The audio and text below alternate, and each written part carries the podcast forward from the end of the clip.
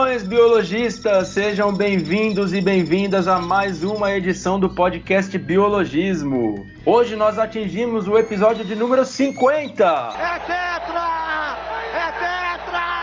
Aí você que está aí nos acompanhando desde o começo ou que está de olho aí no agregador de podcast vai dizer: 50 como, mano? Tá loucão? Tô vendo aqui que já tem 55 episódios. E sim, você está certo. Na prática, esse é o episódio número 56. Mas não, nós não nos perdemos nas contas. A questão é que nós temos alguns episódios que entram nas plataformas como especiais ou bônus, se preferir. Então são 50 episódios tradicionais e uma meia dúzia de episódios especiais. Entendido? então, de qualquer forma, 50, 56 episódios é uma grande alegria chegar a esses números e contar cada vez com mais ouvintes. E antes mesmo de iniciar a conversa, eu deixo aqui em nome da Biologismo o nosso muito obrigado por essa companhia em mais de dois anos de podcast, dezenas de episódios. E agora sim, se você está chegando agora e ainda não me conhece, meu nome é Flávio, eu sou biólogo e estou acompanhado dos meus companheiros de bancada virtual e também biólogos. Isso aí, galera. Então, quem não me conhece, sou Aron, sou biólogo também. 50 episódios vocês aguentando a gente, né? Falar. Mas espero que venham mais 50, né? Espero que se vocês curtam esse episódio, vai ser um episódio um pouquinho diferente, vai ter umas curiosidades aí. Espero que vocês gostem. Olá, meninos. Olá, ouvintes. Eu sou a Susan, bióloga, entomóloga, taxonomista. E hoje eu estou me sentindo muito importante por estar fazendo parte da equipe nesse episódio especial. Cinquentamos. Ai, eu estou até emocionada de estar aqui com vocês. Também queria agradecer vocês, meninos, pela oportunidade de estar com vocês e vocês, nossos ouvintes, por estarem nos acompanhando nessa jornada. É isso aí, como diria um amigo meu, é junto, tamo nós. Tamo nós. Bom, ainda antes de partirmos para a conversa, eu queria anunciar que esse é o primeiro episódio sem o Ribas na equipe. Infelizmente não deu para ele continuar com a gente, mas nós desejamos todo o sucesso do mundo para ele nos diversos projetos incríveis que ele está sempre envolvido. E claro, deixamos o nosso muitíssimo obrigado pelo companheirismo durante esses anos, administrando a página, participando do podcast, criando artes sensacionais para biologismo, especialmente para o podcast, né? Então, Ribas, valeu por tudo. Tamo junto e beba água. É, isso aí que eu ia falar. Pode deixar que não é porque o Ribas não tá mais aqui que a gente não vai ficar lembrando vocês de tomar água, viu? O, o rim de vocês é importante pra gente. Ó, então, aproveitando, antes de a gente começar esse episódio um pouquinho diferente aí, eu vou ficar enchendo o saco de vocês de novo para curtir nossa página nas redes sociais, se você ainda não curtiu.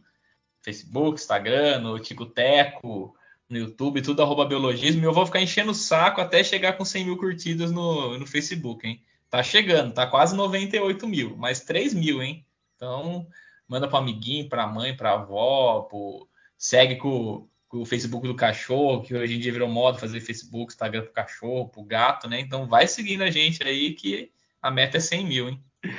É isso aí, faz um ano que a gente tá chegando nos 100 mil, mas beleza. Não, mas uma hora chega, tá, tá chegando. Vamos ver se o até Mark... o fim do ano chega. Zuckerberg travou nós ali, enquanto a gente não der mais dinheiro para ele, ele não deixa a gente chegar nos 100 mil. Travou, mano. Zuckerberg tá, tá bravo com a gente.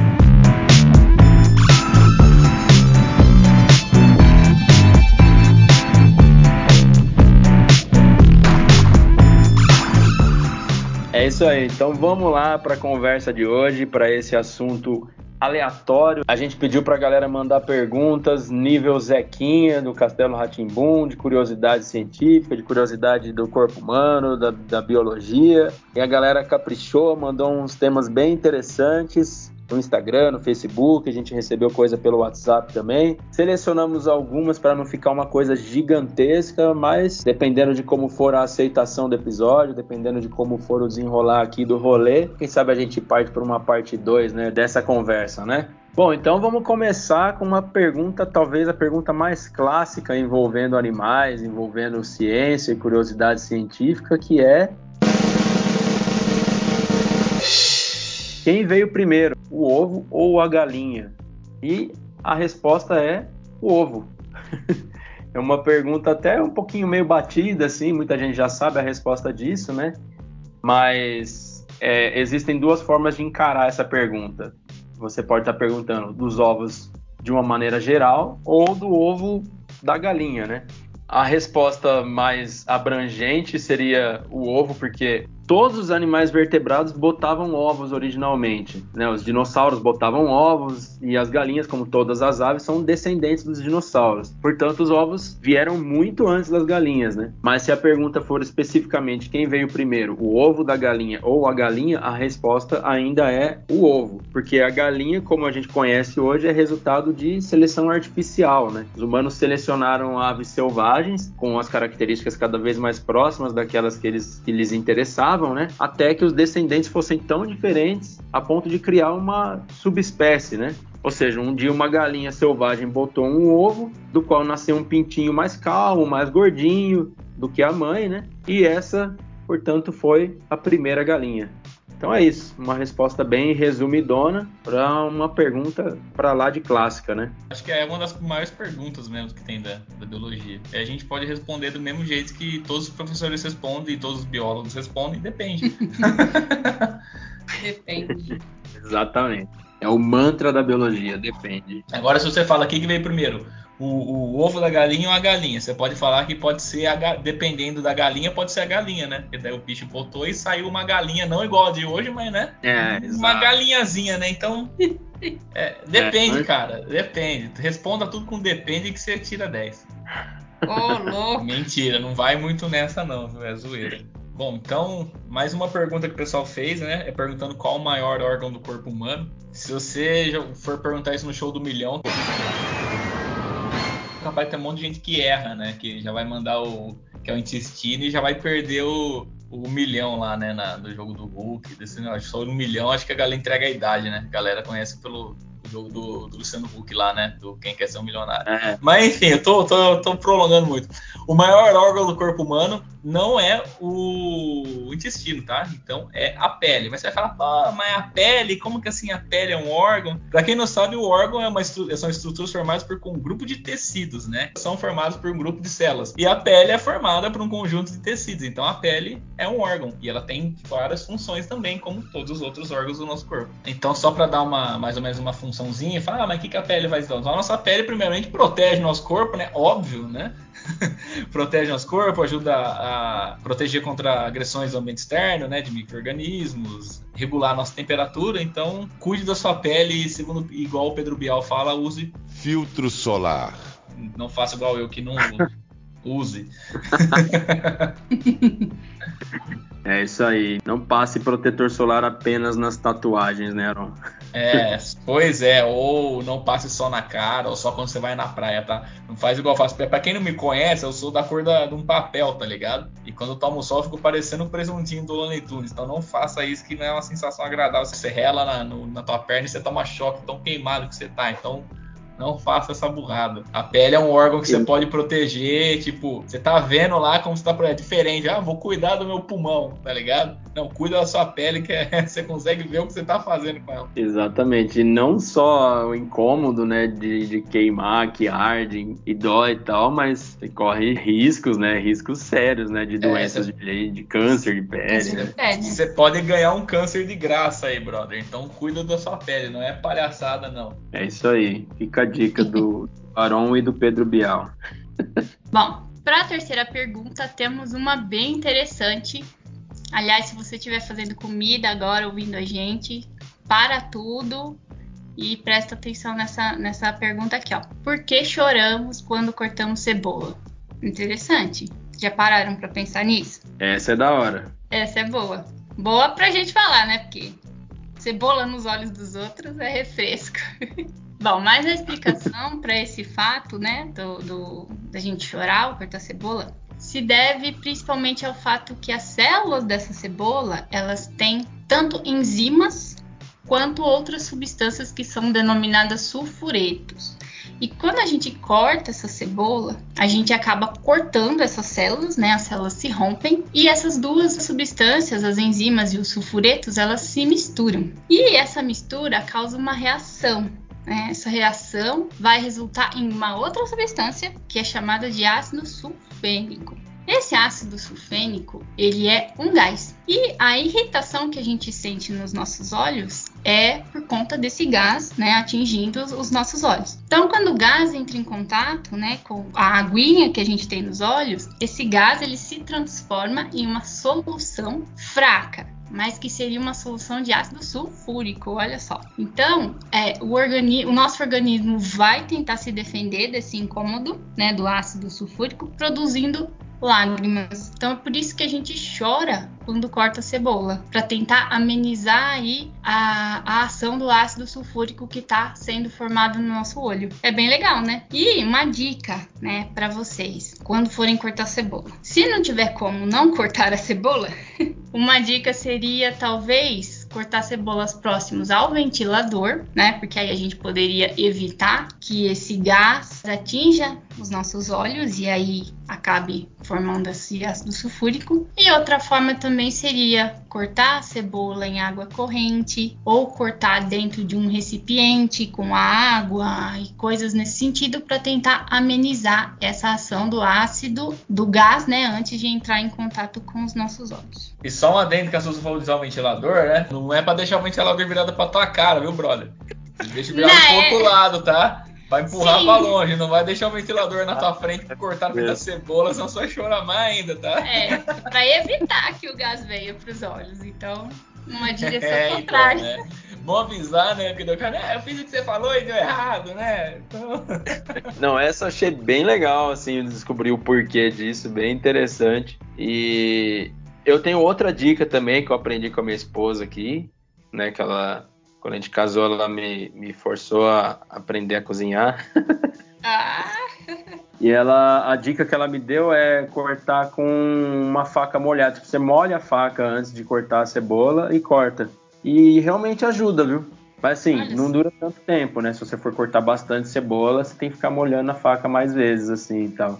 Mas diminui também esse rolê aí. Agora, não é, sei. O... que a água ajuda, né? No, na questão do deixa a solução de ácido sulfúrico mais fraco, né? É, Talvez antes. Sei, sei isso. Bom, cozinheiros que nos ouvem, manda pra gente aí a dica que você tem para evitar a choradeira na hora de cortar cebola. É Eu vou mandar essa pergunta no Instagram do Jacan, ver se ele responde. Cala a boca! É, é verdade. Bom, outra pergunta aqui que desperta a curiosidade da galera é para que que serve o dente do siso, né? Quando o dente resolve dar as caras ali, a gente corre no dentista para arrancar tudo, né? Geralmente, né? Se não atrapalha muito, o pessoal até deixa, né? Mas vamos lá. Os dentes dos sisos eles foram fundamentais para os nossos antepassados triturarem alimentos mais duros, como raízes ou nozes, né? Sem a ajuda de utensílios que na época nem existiam, né? Então, hoje em dia a alimentação baseia-se em alimentos mais moles e a gente recorre habitualmente, né, a ferramentas como facas e garfos, né? E evitam o desgaste dos dentes, né? Então, por isso os especialistas em biologia da evolução acreditam que os dentes do siso deixaram de ter essa função função né, no corpo humano e que irão desaparecer com o passar das gerações. Né? O que, que, é isso? A evolução natural da espécie. Né? E apesar de atualmente não terem uma função específica, os dentes do siso podem dar algum apoio na trituração e mastigação, desde que apresentem um desenvolvimento correto, tal como os dentes molares. Esse também é bem interessante, né? Notar essa questão da, da adaptação, as diferenças dos hábitos, né? Dos comportamentos, até da, da mudança da nutrição do ser humano, do Homo sapiens, né? É, e um negócio para quem fala que, ai, mas eu não acredito muito nessa parada aí, e ah, daqui um tempo não vai mais, mais existir dentro do siso. Brother, na eu só tenho três, tá? Tá faltando um em mim. Então existe esse negócio, tá? Não vem falar que não existe, não. Eu só não vou passar isso pra, pra frente porque eu não pretendo ter filho. Então, outra pessoa que não tem um dente vai ter que passar esse gene pra frente aí, sabe? Então, eu não tenho nenhum, cara. Tenho 30, vou fazer 38 anos e até hoje nada. Ô, louco. Você aí, não tem juízo, é isso. Vocês que não acreditam aí, ó. Pois é, aí, ó. pessoa mais desajuizada desse mundo. Eu tenho os quatro já, ó. E tirou? Ajuizada. Não, estão tudo aqui. Mais juízo possível. É, a gente aí assistindo a evolução natural acontecendo aqui com a gente. É. Ou não. Ou é, não. vai saber, né? Realmente é bem interessante, né? Na questão da evolução, né? É, então, dele, dele ter perdido a função. A função.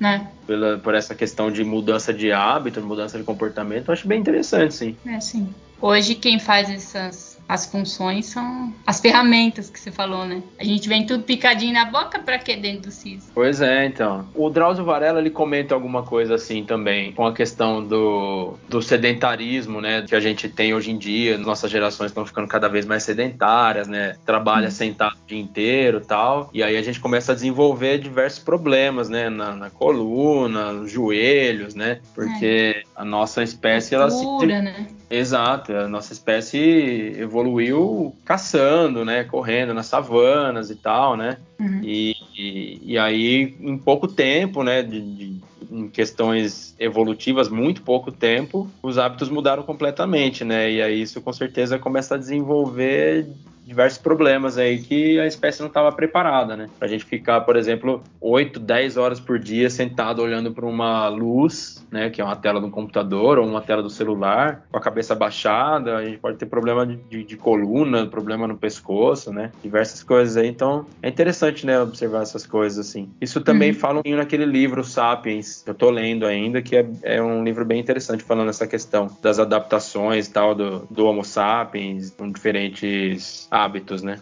Ah, olha só que legal. Bom, então já aproveitando, já que a gente tá falando dentro do siso, né? Vamos pegar mais uma pergunta que fizeram aqui. São duas afirmações, né? E aí ele faz uma pergunta no final, fala: "A cárie é causada por uma bactéria".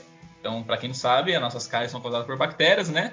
E ela é desenvolvida geralmente ao consumir açúcar. Então, só, não só pelo açúcar, mas o açúcar é um dos principais causadores, né? E aí a pergunta que ele fez é: essa bactéria que a gente que ocasiona a cárie, né? Ela já existe na boca ou ela vem no açúcar, né? Que acho que muita gente fala: não, não come açúcar que dá cárie, que não sei o quê.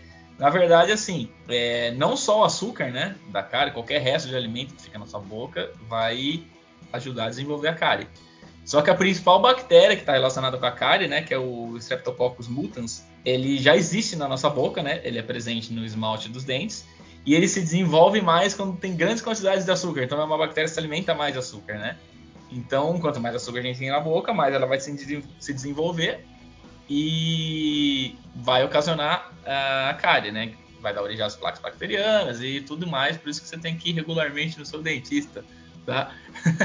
e além disso, eles vão, eles produzem um ácido, né? Agora eu não sei se é uma é um produto de, do metabolismo deles, enfim. É, mas esse ácido corrói o esmalte do dente e por isso que os nossos dentes quebram. Então, escove os dentes com frequência. Moral da história, escovem os dentes. Escova o dente. Pode comer açúcar, tá? Mas escova o dente depois. Não vai ficar com o açúcar tolado na boca dormir com o negócio lá, não. Não, não vai dormir com bala na boca. É, então. dormindo com bala na boca. Exatamente. Eu dormir com uma balinha aqui para dormir, não sentir fome à noite. é, eu nem vou entrar nesse, nesse nessa questão de não comam doce, porque quem sou eu para falar, né? não tenho moral nenhuma para exigir isso da galera. Bom, agora outra pergunta bem interessante também que a gente recebeu.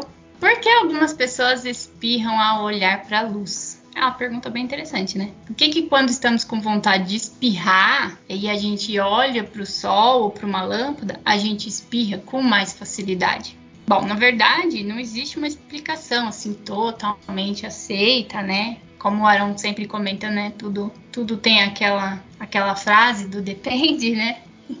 e acho que talvez se aplique aqui também. Mas a hipótese que é mais aceita sobre essa questão é que esse lance de espirrar quando a gente olha para a luz, ela está relacionada com o que a gente chama de reflexo cruzado. Vamos ver se a gente entende o que, que é isso, né? Segundo algumas pesquisas, a gente espirra quando olha para a claridade devido ao fato que as mensagens visuais que são enviadas para o nosso cérebro passam muito próximas daquelas mensagens enviadas pelo nervo olfatório e pelo nervo trigêmeo, né, que são os nervos principais que comandam a contração dos nervos de mucosa nasal, enfim, que é o que estimula o mecanismo do espirro. Né?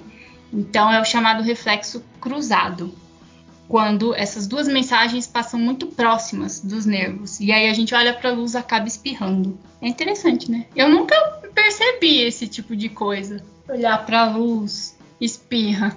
É, Eu quero fazer até o teste agora. eu Nossa, não percebo, é, eu não percebo porque eu tenho fotofobia, mano. Se eu olhar pra luz, eu fico cego. Eu sempre faço isso desde criança, sempre fiz isso. Tenho Olha só. de eu olho pra luz e não é sempre, né? Dá certo. Mas muitas vezes ajuda, sim. Acho que o seu Cara, nervo é bem estimulado quando É, você olha. óbvio, não olho diretamente pro sol, né? Mas pra uma lâmpada assim e tal, é, costuma ajudar, assim, é engraçado. Eu sempre tive essa curiosidade também. Que legal. Então é isso, tipo, são os reflexos que se cruzam aí no caminho e acabam tendo essa ação. Dá uma esbarrada no outro, aí dá um É. bug e espirro. Isso. Resumidamente isso. Legal, legal, interessante. Bom, a próxima pergunta aqui provavelmente foi algum idoso que mandou pra gente. Ou um jovem idoso que nem eu, né? Porque a pergunta é: por que sentimos mais dor em dias frios? Bom, eu já tô chegando nessa, dor no joelho, se bem que dói até no calor, né? Mas enfim. A resposta é que a gente encontrou na internet é a baixa pressão que ocorre no tempo frio causa uma diminuição da produção de cortisona e adrenalina, hormônios que atuam no controle da dor. Outra teoria explica que as terminações nervosas ficam alteradas com mudanças de pressão, aumentando a percepção de dor. A baixa temperatura pode também estar relacionada com a contração de músculos que ficam próximos a nervos e articulações, aumentando a dor. Por isso que é comum, né, a dor no joelho, né, que é próximo às articulações. Geralmente, é onde mais dói é, é- é isso, né, joelho, cotovelo. Você sempre tem, todo mundo tem uma tia, uma avó que fala, né, ou que, que, que antecipa uma chuva, né, um tempo frio. É, no Eu- caso a tia sou eu. É, eu também me encaixo nessa tia. tia Suzy, né? Nossa, eu tenho muito frio quando tá.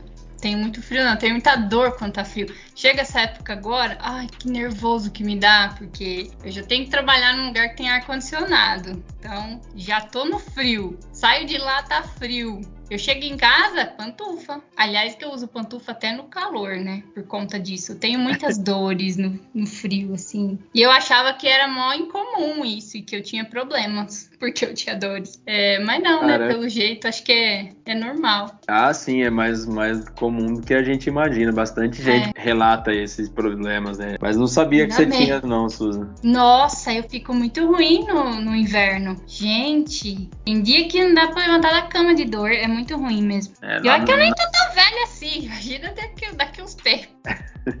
lá na chácara no inverno deve ser uma delícia, né? Nossa senhora, nem falo. Bom, então, é, vamos lá. Outra, acho que curiosidade que um monte de gente tem, né? Especialmente a galera que é meio introvertida, né? Tipo eu, que não pareça, embora não pareça, sou um cara muito tímido, tá? Embora o pessoal olha pra minha cara e fala, nossa, você não. Você não tem cara de ser tímido, eu sou demais. Você passa por esse problema que você vai falar agora direto. Direto, direto, então. Ô, louco. Porque é, é, não, é, pela, na, com a minha cor ainda fica a coisa mais, mais bonita do mundo, né? Então a pergunta é por que, que a gente fica vermelho de vergonha, né? Porque eu sou mestre em ficar vermelho com qualquer coisa, né? Porque minhas bochechas ficam parecendo duas maçãs, né? Pra começar, isso aí não tem como você controlar, tá? Porque isso é comandado pelo nosso sistema nervoso simpático, então é uma reação involuntária, tá? Não tem como você induzir nem como separar. Então, brother, passa uma base na cara aí, tudo, né? Mas a explicação fisiológica, é. A explicação Mas- fisiológica disso é porque os nossos vasos sanguíneos que tá na, na nossa face, né? Especialmente na- nas maçãs do rosto, eles dilatam e o sangue flui em maior quantidade pro rosto. Então, por isso que a gente fica com o rosto vermelho. E por isso que quem é branquelo igual eu fica mais aparente. Uhum. Agora com máscara, né? Dá pra disfarçar mais se usar máscara. Ah, mas parece por cima ainda, eu fico suando, até a testa, minha, minha testa fica vermelha, não tem nem como. Não é só as maçãs, então. É, é cara, é começar a passar uns, umas bases mate na cara aí pra dar uma tapeada. Olha. É, o Aron foi além do rosto vermelho, já sua, tá treme-treme. Pois é, cara, é, quem olha pra minha cara e fala, ah, não, esse cara aí, você que pensa, bicho. Uma pergunta super. Eu achei super interessante essa pergunta. Nunca tinha pensado nisso, mas vocês já pensaram se os animais possuem tipagem sanguínea igual dos humanos? Eu achei incrível essa pergunta. Achei muito legal. Uhum. Olha só. Sim, né? A resposta é sim. Os animais possuem uma tipagem sanguínea meio parecida com é, o dos humanos. Mas esses tipos variam, né? Obviamente vai variar de espécie para espécie. Cada tipo sanguíneo, falando assim de uma maneira resumida, né? Representa uma proteína específica que é encontrada na, na, na superfície dos glóbulos vermelhos, né? As células do sangue. Nós, nós possuímos quatro dessas proteínas, né? A, B, AB e O. Né? São os nossos tipos sanguíneos. Os gatos, por exemplo, eles possuem três dessas proteínas. Os cachorros já possuem oito. E os cavalos, então, geralmente cerca de 30. Olha só como são, são bem variáveis, né? Essas tipagens. E claro, assim como nós, é interessante a gente mencionar, né, que os animais também só podem receber sangue de grupos compatíveis com o seu. Por isso que é importante a gente saber o tipo sanguíneo do seu pet, por exemplo, né, numa situação em que você precise receber sangue, né, de um outro animal. Eu achei isso incrível. Não imaginava que fosse assim, semelhante com a gente. Achei que fosse uma coisa bem diferente. Bem interessante mesmo, né? E a questão do, dos cavalos terem cerca de 30 tipagens, né? É louco imaginar essa diferença toda, assim. E é uma informação que traz uma utilidade pública junto, né? Porque é, uhum. muitas pessoas, né, tem, que nem você comentou, os tem seus pets em São casa, pet, mas não né? faz ideia, né, da, do tipo sanguíneo do bicho e tal. E numa situação de emergência ali, é legal você saber, né, para se tiver, se precisar de uma transfusão de sangue e tal, né. Acho que também não deve ser uma coisa tão fácil de conseguir quanto quanto de, de humanos, né? Embora também seja difícil às vezes, dependendo do tipo sanguíneo e tal, né? Então você fazendo campanha, né? Precisando, né? De, de doação de sangue, uhum. mas ainda assim de humano deve ser muito mais fácil do que de pet, porque eu já tive vários animais e nunca levei animal para doar sangue nem nada. Às vezes tem umas campanhas aí, né? Mas é não, não tem tanta tanto tanta divulgação, eu acho, não sei, estou falando besteira. Eu nunca ouvi falar em doação de sangue de pets, então eu acho que não deve ter muita informação, eu não sei, né? Eu não tenho pet também. E também é mais para bicho muito grande, né, cara? Então acho que por isso que a galera não divulga tanto também. Acho que é acima de 30 quilos que pode doar sangue, se eu não me engano. Ah, é? Ah, é. ué. Mas então, e se o gato precisa de sangue? Não, aí gato acho que daí é diferente, mas tipo, em cachorro, é, é como acho que a quantidade que tira tem um tipo, tantos ml, tem que ser animal para cima de 30 quilos, eu acho. Eu lembro que, tipo, os meus eu sei que não pode, que os meus têm 25, né? Ó, quer ver? Eu achei um negócio aqui falando, ó, para doar, os animais precisam passar por uma série de testes clínicos que, que vão verificar se estão em boas condições de saúde. A doação é realizada por meio da veia jugular e o sangue é coletado em uma bolsa, como feito com os humanos. Os cães podem doar até 450 ml de sangue, enquanto os gatos até 40 ml. É bem pouquinho, né? Caramba. É, então, acho que é pelo tamanho mesmo. Por isso que eles pegam é... um cachorro maior, né? Porque às vezes não compensa, né? Uhum. Mano, e no pescoço, que dor.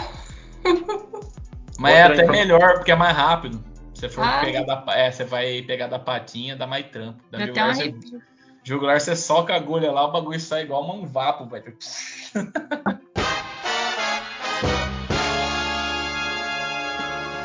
Ai, era Quentin Tarantino. Eu, eu acho que uma outra informação aqui que corrobora com o que o Aaron falou, que é um dos critérios para um cachorro ser doador é o peso mínimo de 27 quilos. Então é um cachorrão, né? Um cachorro grande mesmo. É, né? é 27, 30, é. Os meus não podem, 25. Vou engordar a Pandora 2 quilos. É, eu ia falar isso. Acho que nem os seus passam no teste aí. Não, os meus não podem. Eles têm 20, a Pandora tem 24 e o Abaf tem 25. E são cachorros grandes até, né? São grandes, cara. São grandes. Qualquer bicho que pode doar. Mas é interessante, fica a informação aí, né? Uhum. Bem legal.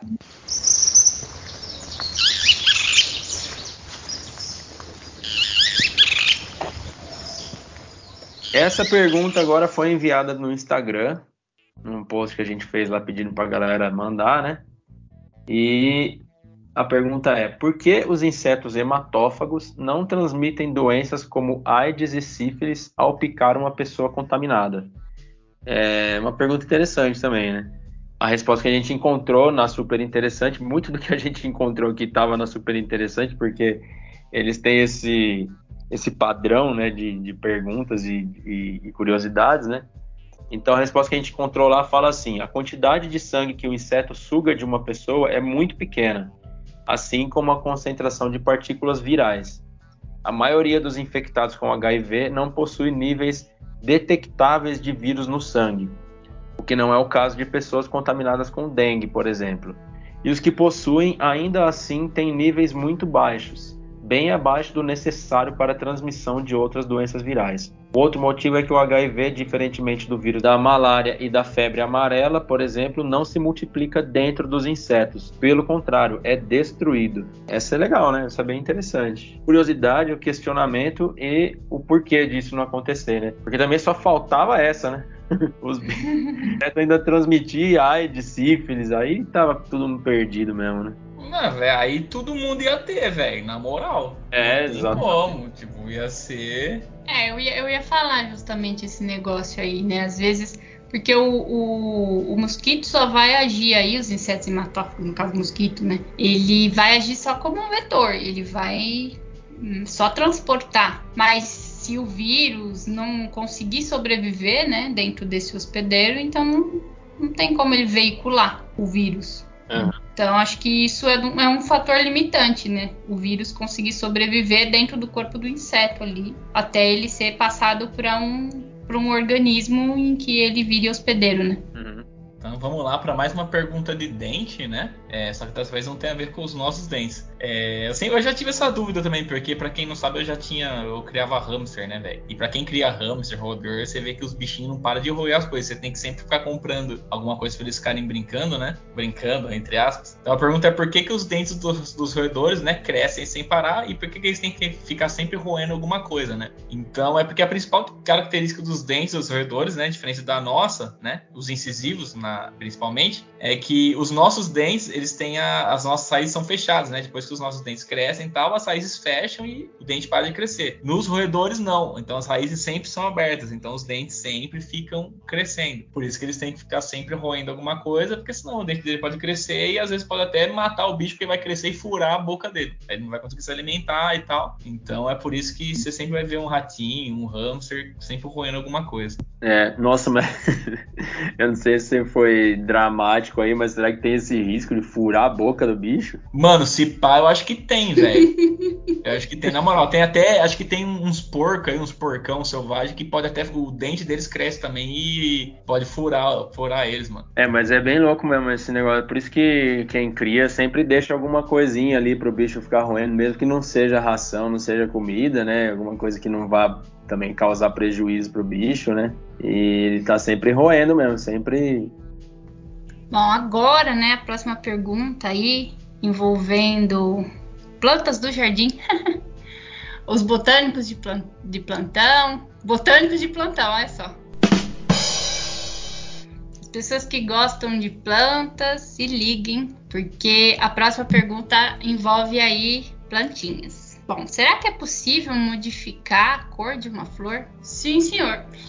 a gente trouxe um exemplo aqui é, de uma flor que é bem fácil até modificar a cor dela, que é a hortênsia. É uma flor que ela dá. É, são várias florzinhas, como se fosse um buquezinho, assim, é bem bonitinha. E a gente consegue alterar a cor dessa hortênsia é, quando a gente quiser alterando o nível do pH do solo onde ela está ali plantada. Então, uma terra mais alcalina vai resultar em flores de hortênsia de tons mais rosa, né?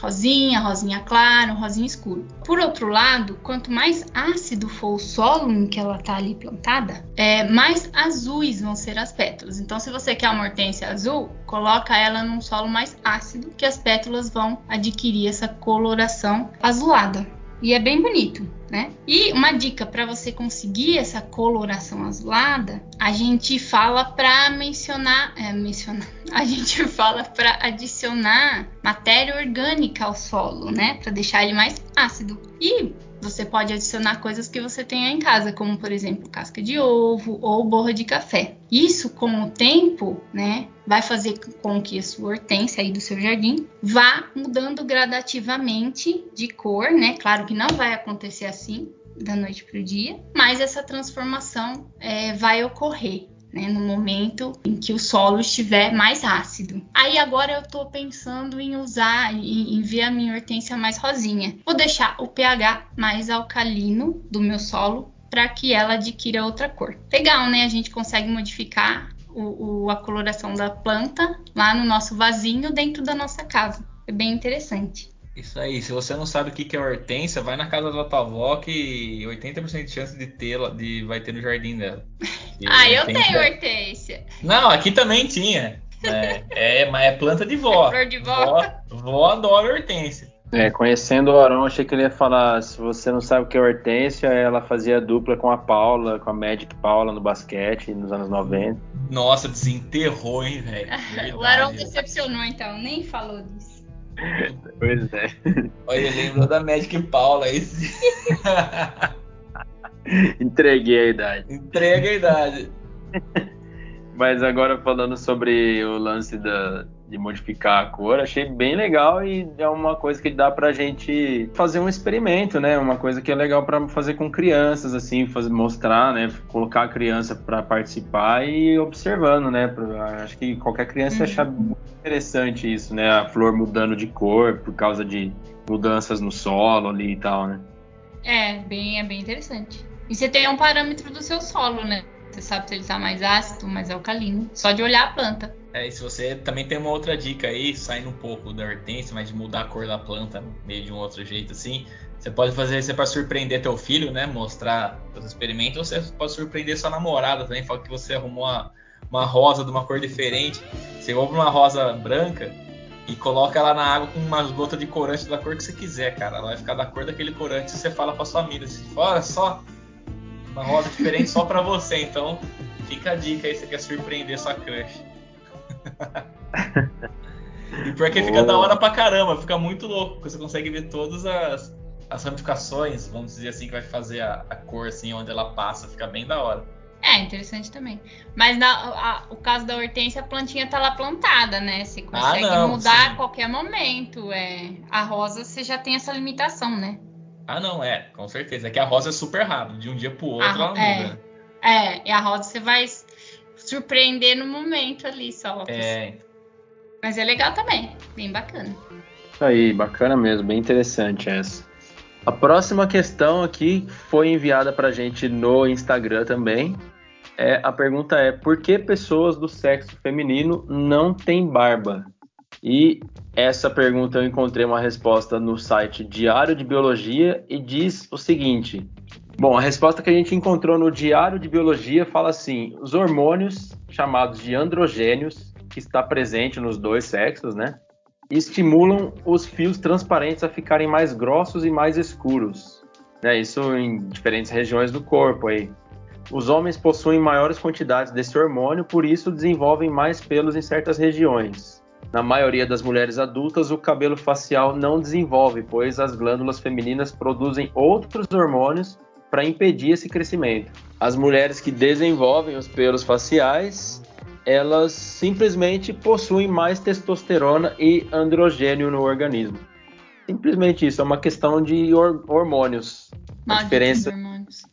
É, exatamente. Por isso que, inclusive, alguns remédios têm esse efeito colateral aí, né? Alguns anticoncepcionais uh, podem causar isso, né? É, remédios que são ah, é? bombas é? de hormônio podem causar esse crescimento de, é, de pelos em, em, em diferentes partes do corpo, né? Acaba causando esse desequilíbrio hormonal no corpo aí, né? Hum. Bom, outra pergunta que fizeram, eu acho que é um negócio que todo mundo já tentou fazer em si mesmo, né? Por que, que a gente não consegue fazer cócegas em nós mesmos, né? Bom, é, é meio óbvio, né? Óbvio assim, né? Tipo, a gente consegue fazer cócega na gente porque a gente sabe que a gente vai fazer cócega na gente, né? Mas na real, é por que, que a gente sente cócega? Porque, tipo, o nosso corpo não tá, não prevê, né? Que a gente vai, alguém vai nos tocar e o nosso corpo reage e ele fica tenso, né? Por isso que a gente sente cócegas. Quando a gente vai falar, vai fazer cócegas em nós mesmos, a gente sabe que a gente vai se tocar, então o corpo já fala, não, pra que que eu vou assustar, né? Entre aspas, porque nós mesmos estamos tentando provocar cócega, né? Na gente. Então é basicamente isso. Você não consegue fazer cócega em você mesmo porque você sabe que você vai tentar fazer cócega em você. Básico, é. simples, mas é curioso.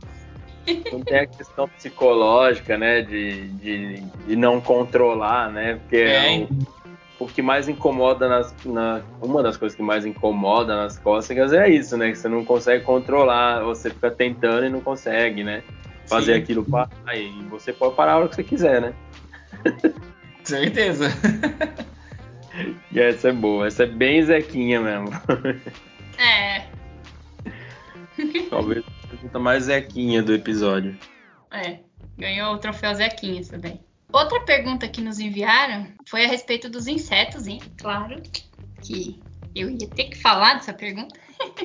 Bom, perguntaram pra gente se é verdade que as borboletas sentem o gosto das coisas pelos pés. Parece meio bizarro, né? Mas é super, super, super verdade. Bom, como que acontece? Como a gente já sabe, né, os insetos possuem estruturas muito especializadas e variadas para detecção de substâncias que estão no ambiente. Essas estruturas é, são células sensoriais, que nesse caso a gente pode chamar de sensilas. E essas sensilas, elas se localizam geralmente no, na grande maioria dos grupos de insetos nas peças bucais. Né, na boca. Então, a maioria dos insetos vai sentir o gosto das coisas na boca. Mas ela pode também estar presente nas antenas, né? E em alguns grupos, como no caso de borboletas e mariposas, né, que é o grupo dos lepidópteros, essas sensilas se localizam nas pernas. E mais precisamente, né, se a gente for ver, elas estão localizadas nos tarsos né? Que a grosso modo seria nada mais do que é, os pezinhos da borboleta e da mariposa. Então, é, essas estruturas, as sensilas, elas ficam em contato direto com o solo. Então, sim,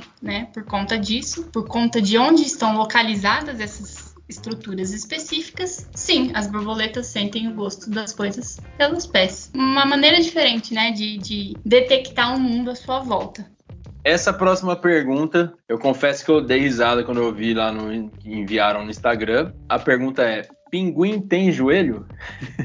eu nunca tinha parado para pensar nisso. E quando eu joguei no Google, eu notei que é uma, uma curiosidade que bastante gente tem, porque encontrei vários sites falando sobre isso. E a pergunta é uma resposta bem simples, assim.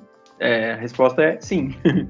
Pinguins têm joelhos. As pernas dos pinguins são formadas por fêmur, patela, tíbia e fíbula.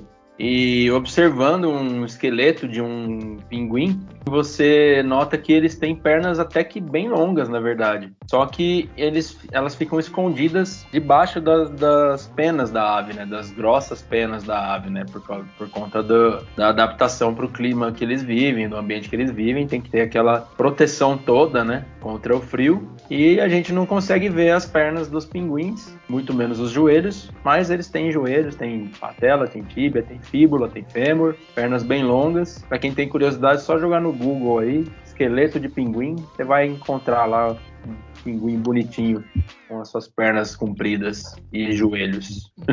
É, o, o, pessoal também confunde bastante, né? Porque é por causa da nomenclatura que a galera usa, né? Nos açougues, né? Que quando você vai comprar frango lá que tem coxa sobre coxa, né? Pra quem não sabe, a sobrecoxa é a coxa dela e a coxa é a canela, né? Então, por isso que a galera fala, ah, mas não tem joelho, é porque tem essa trocação de nome, né? tá certo. Mas é isso, não, é só pra ficar básico, a sobrecoxa é a coxa e a coxa é a canela. Simplão.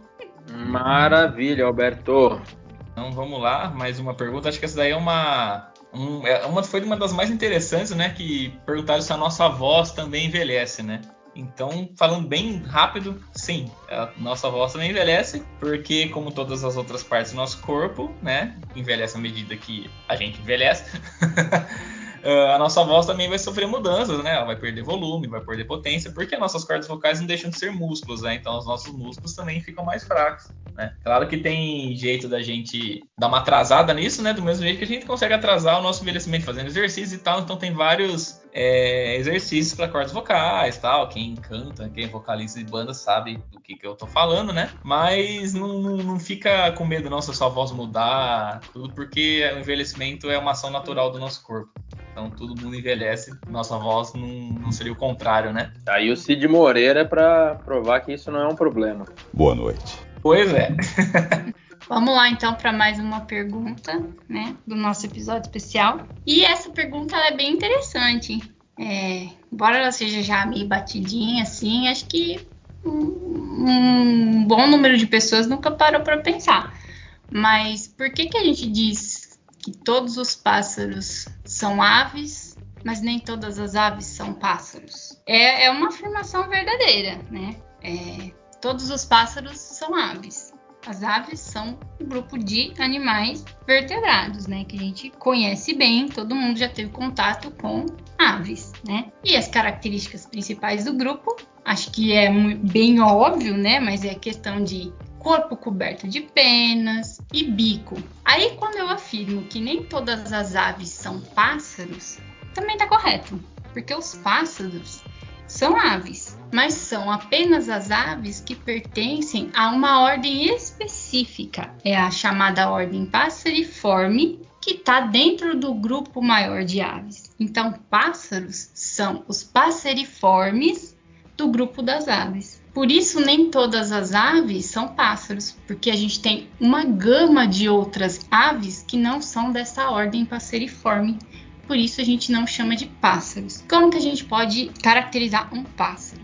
Geralmente, a maioria desses pássaros, né, que pertencem a essa ordem, tem a capacidade de canto, né? Tem pés é, especializados para conseguir se agarrar a galhos, como por exemplo, três dedos voltados para frente, um dedo voltado para trás, que é o, é o que a gente chama de pé anisodáctilo. Todos os passeriformes têm esses pés. E tem também uma ausência na membrana né, da base do bico ali, que é uma, uma característica assim não tão notável. Mas geralmente cantor é um passeriforme, é um pássaro.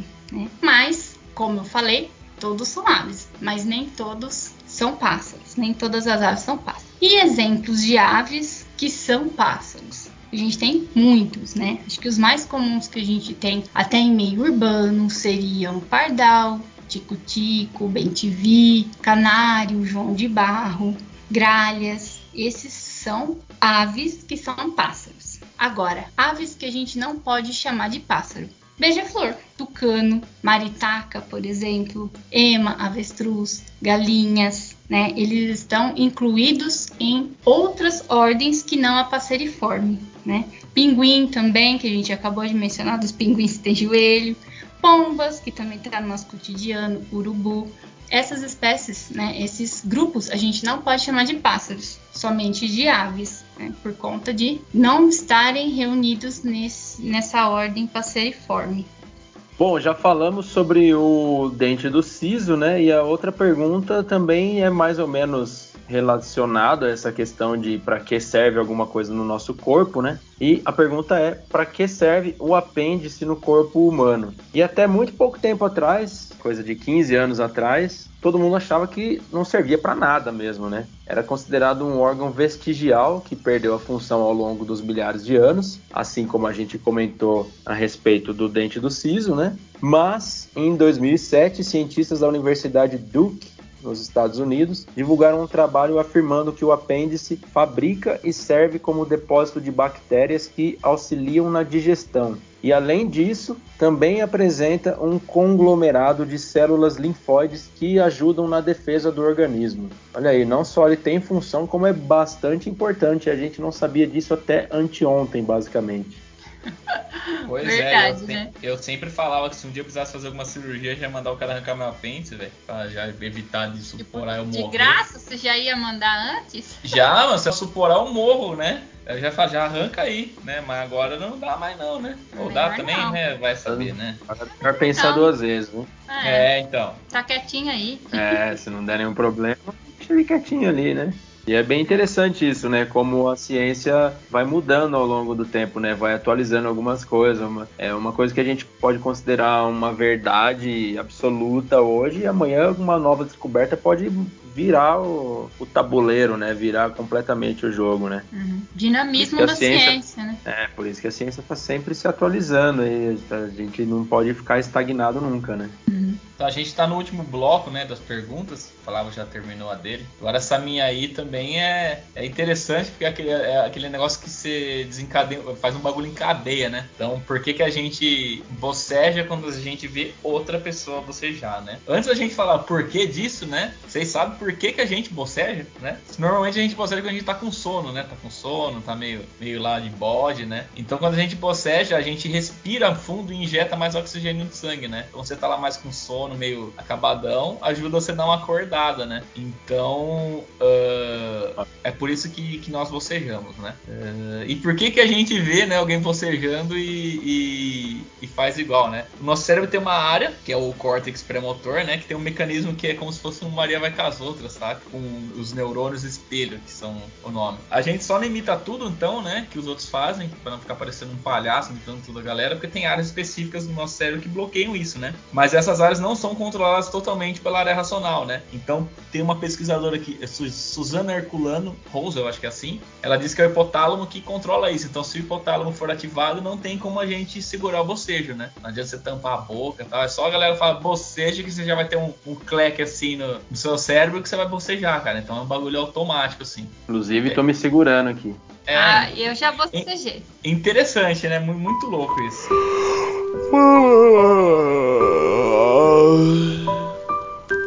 É muito louco mesmo, é bem interessante. E você vê que não é uma construção social humana, né? Porque tem até vídeo de animais fazendo isso, né? Tipo, a mãe de um. de uma mãe felina na natureza, assim, bocejando, e os filhotes bocejando logo em seguida e tal. Uma coisa muito louca mesmo, é bem interessante. Essa, essa esse ramo da ciência é muito interessante também. Né? Uhum.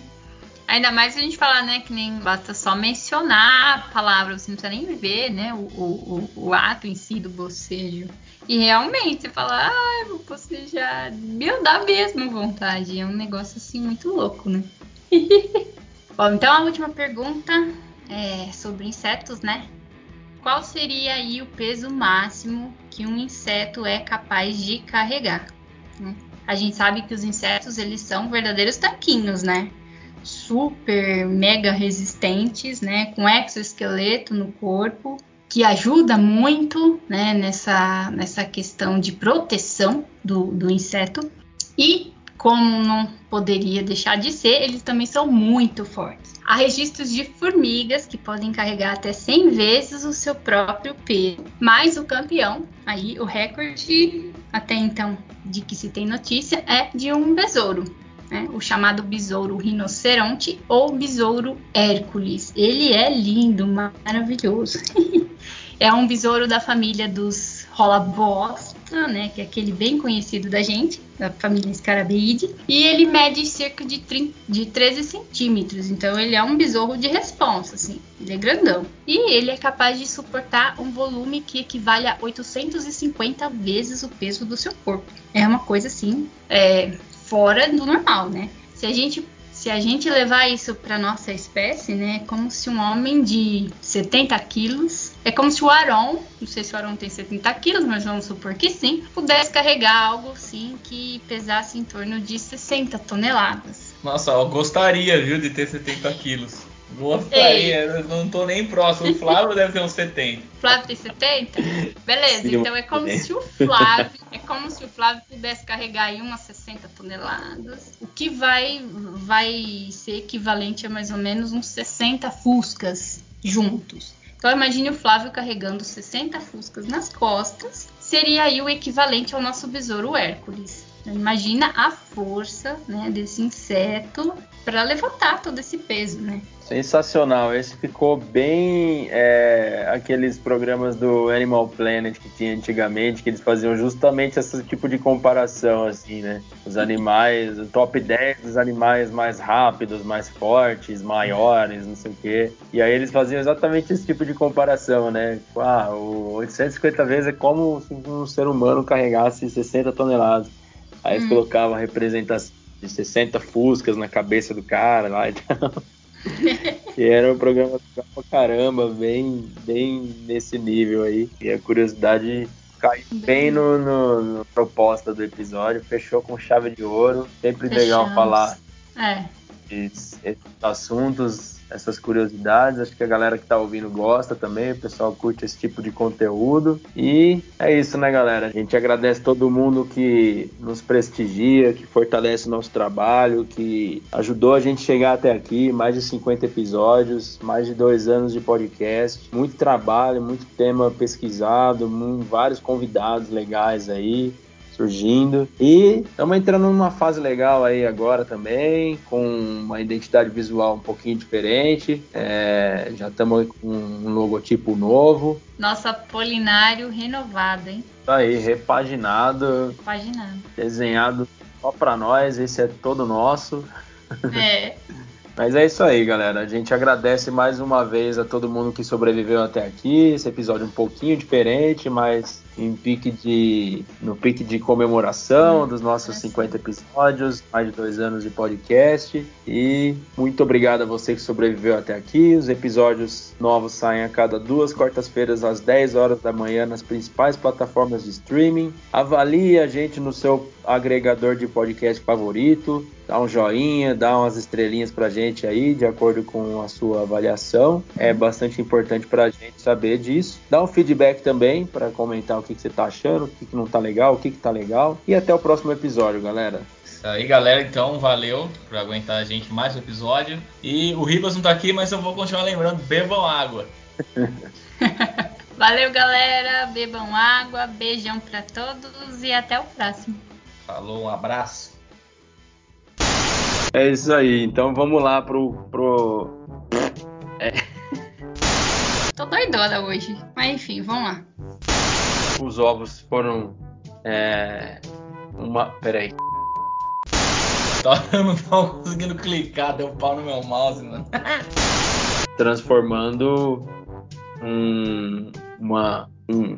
Eu, eu esqueço sempre esse termo. É, utilizar como experimento. Peraí, que tá uma barulheira do aqui agora. É, minha gata tá entrando no banheiro pra mijar no tapete.